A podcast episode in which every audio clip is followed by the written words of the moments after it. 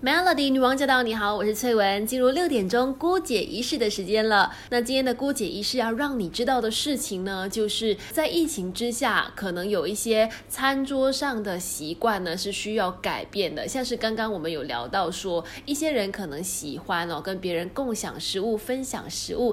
那其实也要说到说，华人呢是很习惯说聚在一起聚餐的，就是合在一起吃饭呐，或者说呃陪在身边一起用餐等。等等这样子的生活习惯是源远流长的。但是现在因为新冠肺炎疫情的发生，也让越来越多人开始去思考说，哎，这样子一起坐下来吃饭，它背后的风险也是越来越大了哈。像现在我们都能够出外去用餐了嘛，堂食虽然说可以在外面吃东西，但是呢，人跟人之间还是要保持一定的社交距离的。就算是同一张桌子吃东西哦，像我之前去吃的时候，就发现说，他还是会要求你两位食客呢是分开最远的，就是那个桌子的两个角的距离。分开来吃，不只要照顾到舌尖上的美味，也要照顾到舌尖上的安全。那刚才提到嘛，聚餐好像是我们华人一直以来的习惯，但其实，在历史上来看呢，中国古代就已经有了分餐制了，就是分开来吃。在春秋秦汉时期出土的一些画像当中，就有席地而坐、分案而食的一个用餐画面哦。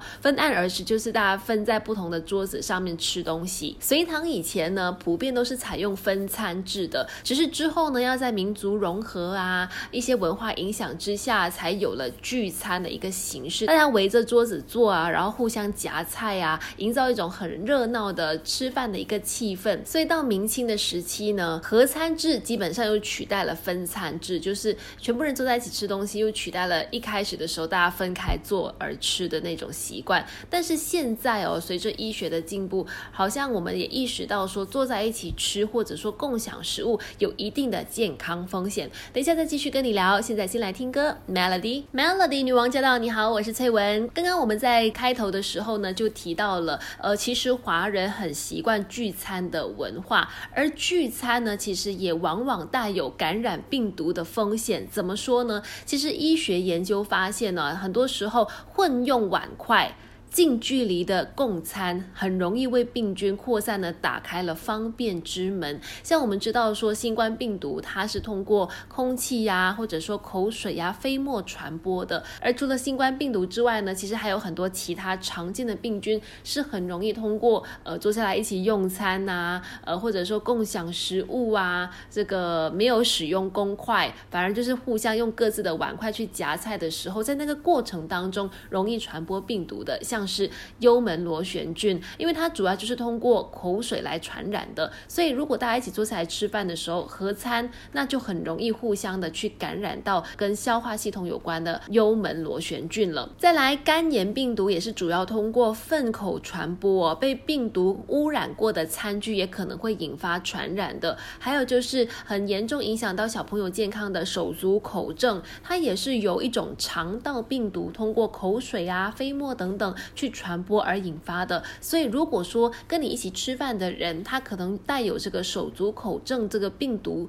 的话，那跟他一起吃饭就很容易被传染了。其他的流感病毒啊，或者是结核杆菌等等，也都可能在我们呃用餐的时候不知不觉当中互相传染。所以共餐呢是风险相当高的。曾经有一个研究就显示，如果大家都采用分餐制，也就是自己吃自己的那份餐的话呢，就能够让疾病的感染率呢。由合餐制的百分之四十二降到百分之十七，是至少降了差不多一半。所以呢，想要防范病毒，首先要改变的一个习惯，可能真的就是合餐了。等一下来继续跟你聊，Melody，Melody 女王驾到！你好，我是翠文。今天在姑姐仪式呢，我们说啊，因为新冠疫情的影响，其实很多的生活习惯呢，好像都要打掉重练，很多的观念呢，可能要再重新的来 modify 一点点。像是我觉得华人呢，会很。习惯大家一起出来吃饭啊、聚餐啊、培养感情啦等等这样的习惯呢，可能往后要慢慢的减少了。因为呢，共餐其实背后隐藏了一些健康的风险。当然，也不是说完全不能够共餐，只是说有一些习惯上面呢需要改变。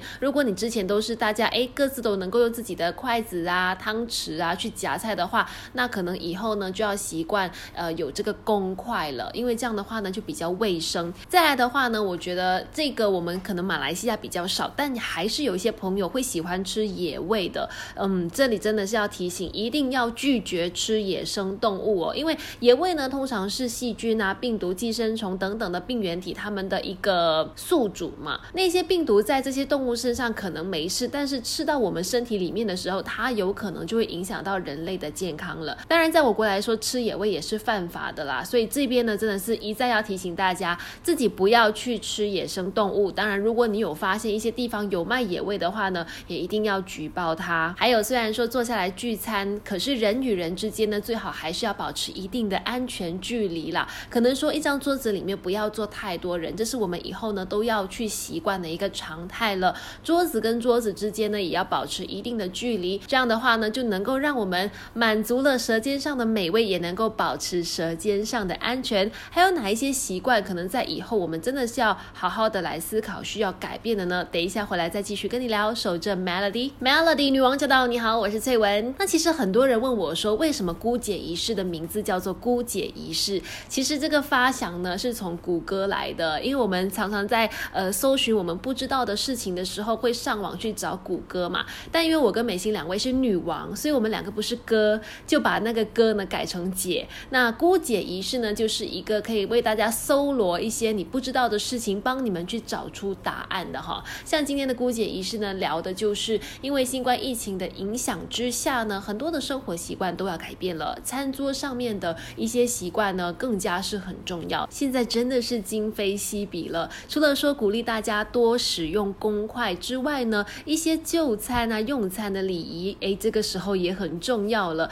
因为像是我们说，病毒会通过空气和口水传播嘛，所以在用餐的时候，不管你跟谁在一起，不管你们是有多么的开心兴奋，都要记得尽量不要大声喧哗，不要喊叫，因为人在讲话的时候，尤其是大声讲话的时候，口水是呈喷射状的，那很容易就通过飞沫出传出去，传播病毒了。再来也要记得，在餐桌上呢，如果要咳嗽或者打喷嚏的时候，一定一定要用手或者是纸巾遮挡，然后要记得常常的洗手，就避免污染公共的就餐环境。不只是为自己着想，也为别人着想。因为我们说新冠病毒是看不见、摸不着、也闻不出来的，所以不要说你不知道谁是带有病毒的，我们自己是不是本身也沾染到了病毒或者病菌，其实自己也不知道。所以能够做的就是阻断任何可能发生的传染机会，最好就是多一点使用公筷，然后在餐桌上也要注意卫生喽。今天的姑姐医师就跟你分享到这里，稍后还有中国娃娃的单眼皮女生继续守住 Melody。